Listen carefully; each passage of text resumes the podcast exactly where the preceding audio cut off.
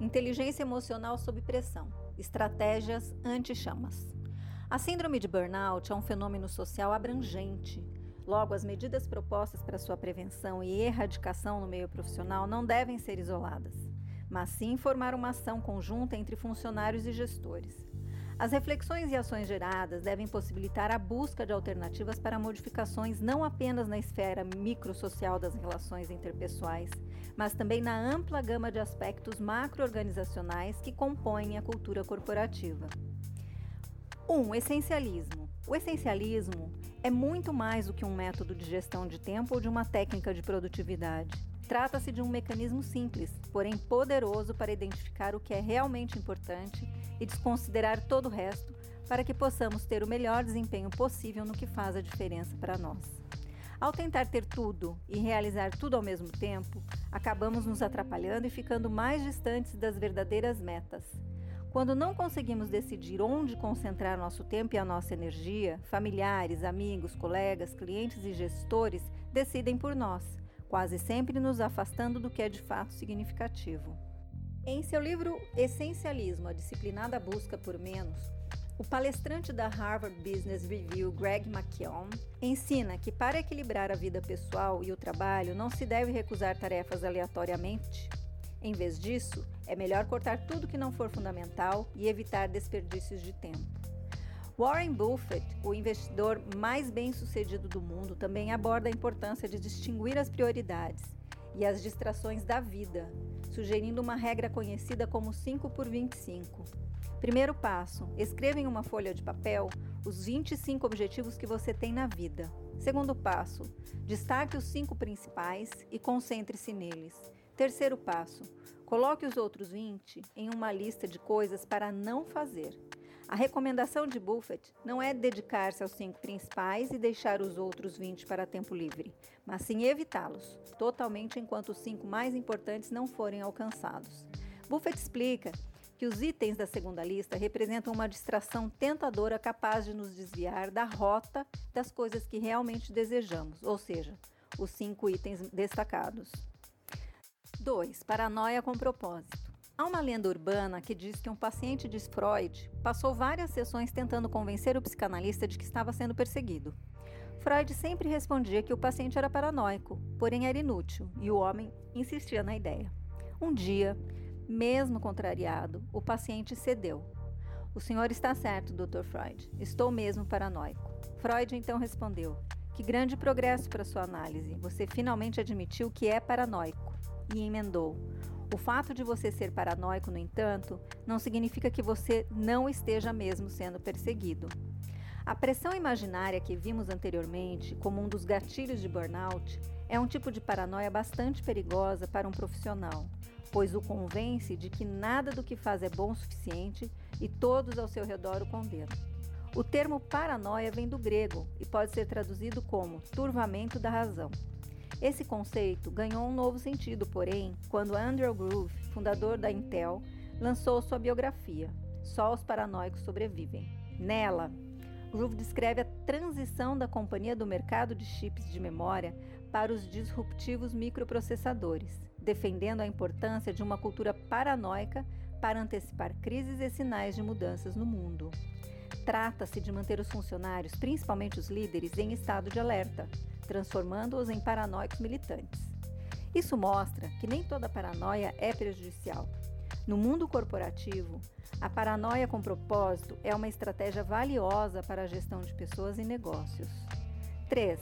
Sala de descompressão. As salas de descompressão, também conhecidas como ilhas artificiais de conforto ou salas azuis, são espaços dentro das empresas para que os colaboradores possam distanciar-se momentaneamente do estresse e do desgaste emocional relacionados à rotina corporativa. São geralmente áreas com vários puffs e mesas de jogos, paredes pintadas em tons claros e aromas suaves de incensos. Essa cultura de descompressão fundamenta-se na crença de que pequenas pausas lúdicas durante o expediente promovem um relaxamento essencial para que os funcionários retomem o trabalho revigorado. As atividades sedentárias, a competitividade e a necessidade de conexão permanente podem ser exaustivas, Por isso, um ambiente de descompressão fornece um tempo de recuperação emocional e cognitiva. Além disso, as salas favorecem ainda a integração da equipe, fortalecendo o vínculo entre os profissionais e promovendo a cooperação. 4. Criatividade com responsabilidade. A ideia de criatividade com responsabilidade diz respeito a uma estratégia da gestão para evitar que os funcionários, especialmente os inovadores, fiquem acomodados ou pressionados demais. O desafio é estimular a criatividade sem deixar que a liberdade concedida vire um caos administrativo. Alcançar essa zona de equilíbrio é complicado, já que a criatividade tende a desaparecer se o ambiente de trabalho for rígido demais, enquanto os criativos podem facilmente tornar-se preguiçosos e procrastinadores caso não haja disciplina alguma. Ideias originais e criativas são valiosíssimas em tempos de alta pressão. Elas podem ser o diferencial junto a um cliente ou até mesmo ponto de partida para soluções inovadoras. Nesses cenários, a pressão da economia desfavorável já exerce uma influência decisiva, impactando os profissionais criativos. Se colocarmos sobre eles uma carga extra, pedindo que atuem conforme muitas regras pré-estabelecidas, podemos gerar o efeito inverso, a ausência de criatividade. A cargo extra, nesse caso, acaba inibindo as iniciativas que poderiam ser a injeção que o negócio precisa. Nesse cenário, cabe aos líderes ter a sensibilidade necessária para equalizar os princípios organizacionais e os valores das suas comunidades intraempreendedoras e criativas, sabendo ouvir suas demandas específicas e adequá-las às necessidades gerais da empresa. 5. Cultura da pressão controlada. No contexto organizacional, essa prática implica, antes de qualquer coisa, a decisão e a comunicação de que naquele ambiente é tolerada certa dose de pressão. Não se trata aqui de promover pressão alta nem de manter uma pressão baixa, mas de viabilizar uma dosagem de pressão equilibrada. A cultura da pressão controlada não pode ser implantada da noite para o dia, mas é importante fomentá-la o quanto antes junto às equipes. Nela, a pressão deixa de ser prejudicial e torna-se um desafio contínuo, porém na medida adequada, estimulando os talentos a alcançar as metas estabelecidas e a seguir no time.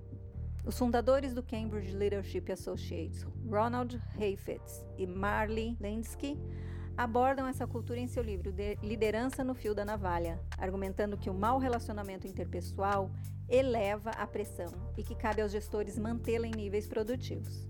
Todos os relacionamentos sociais têm limites, portanto, um dos maiores desafios da liderança em qualquer comunidade ou organização é manter o estresse em nível produtivo. O gerenciamento do conflito e da própria segurança do líder exige que se monitore a tolerância do grupo ao calor. 6. Escutativa. Em entrevista ao jornalista e escritor norte-americano Adam Bryant, o chairman da JetBlue Airways e fundador da Peterson Partners, Joel Peterson, revelou seu segredo para conquistar a confiança das pessoas. Creio que o principal motivo de confiarem em mim é a minha disponibilidade para ouvir. Sou de fato um bom ouvinte. Não se trata de uma técnica. Tenho interesse genuíno pelo que as pessoas têm a dizer. A confiança é um subproduto dessa atitude. Se você é autêntico, aberto e dá às coisas o nome que elas de fato têm, se você é direto e ouve direito, então você desenvolverá a confiança naqueles que trabalham com você. E você não deve ter uma agenda. Quando você tem a sua própria agenda ao ouvir, o que de fato está fazendo é formulando a resposta e não processando o que a outra pessoa está dizendo. Você tem que estar lá de corpo e alma. Se você tem a necessidade de se impor ou a necessidade de ser ouvido, então você acaba desvirtuando todo o processo. Mas se você estiver à vontade, consigo próprio, a ponto de conseguir entrar no mundo do seu interlocutor, então isso gerará confiança. Já o consultor em gestão empresarial Ernest Berg, autor de O Livro das Relações Humanas, diferencia ouvir e escutar. Confundimos escutar com ouvir. Ouvimos sons, ruídos, chiados, vozes, barulhos, mas não estamos de fato atentos a isso. Em geral, só escutamos 25% do que ouvimos e o restante dos 75% são eliminados. Escutar significa prestar atenção. Quando escutamos, isto é, prestamos atenção, somos capazes de entender melhor quem a pessoa é, sua forma de pensar e agir. O burnout é um fenômeno psicossocial relacionado ao contexto laboral resultante do estresse crônico, típico da rotina de trabalho. Caracteriza-se pela exaustão emocional, despersonalização e falta de realização pessoal. A Felipelli reconhece a importância do bem-estar emocional em todas as atividades profissionais. Por isso, disponibiliza cursos e assessments exclusivos sobre inteligência emocional, desenvolvimento pessoal, coaching, desenvolvimento de equipes, liderança e diversos outros temas. Consulte-nos. Eu sou Gisele Saad, gestora da Rede Felipelli. Acreditamos que compartilhar conhecimento é somar força.